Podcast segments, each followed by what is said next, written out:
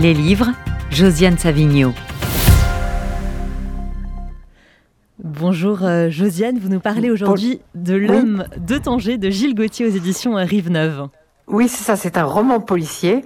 Et Gilles Gauthier, il est notamment aussi le traducteur de l'écrivain égyptien euh, Alaa Aswani, je voulais, je voulais signaler ça. Donc ça s'appelle, comme vous l'avez dit, L'homme de Tanger, c'est publié aux éditions Rive Neuve. Alors pourquoi ai-je particulièrement aimé ce roman? Eh bien, pas seulement parce que l'histoire, dont je vais vous dire un petit mot quand même, est très bien menée, mais parce que la ville de Tanger est un personnage à part entière de cette histoire.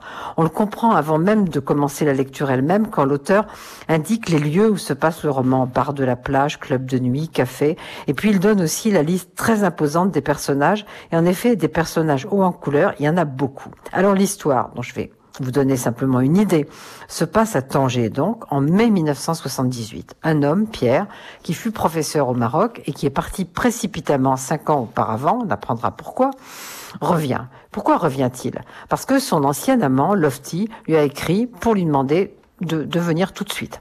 Quand il arrive, on lui dit que ce Lofty a disparu. Bien sûr, il veut le chercher.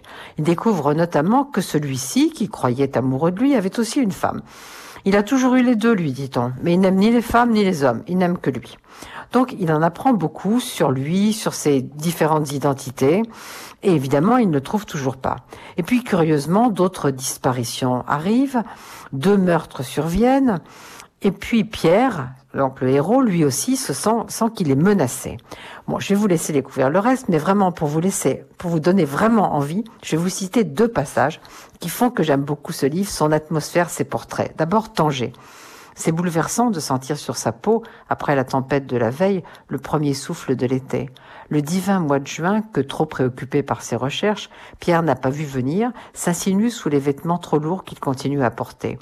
L'averse a fait place nette, a tout nettoyé, tout déblayé. Tanger flotte sur la mer, miroitant comme une coulée de mercure. Le pas s'allège, le cœur se gonfle, on a envie de pleurer. Et puis un personnage qui est seulement un petit portrait, mais qui en dit très long, à mon avis, sur l'atmosphère et sur ce qui se passe dans ce, dans ce livre. Rachel Muyal est une juive séfarade qui a repris il y a quelques années la librairie des colonnes, d'où, tel Saint-Siméon sur la sienne, elle règne sur une horde de vagabonds américains dont les tangérois indulgents et moqueurs ne se doutent pas qu'ils vont à jamais marquer la ville de leurs stigmates. Rachel leur parle en espagnol, bien sûr, et en français, mais la langue qui a bercé son enfance est le haketia, un mélange de vieil espagnol, d'hébreu et d'arabe, dont elle est l'une des dernières à porter témoignage. Vraiment, allez-y, on passe un très bon moment avec cet homme de Tanger de Gilles Gauthier aux éditions Rive Neuve.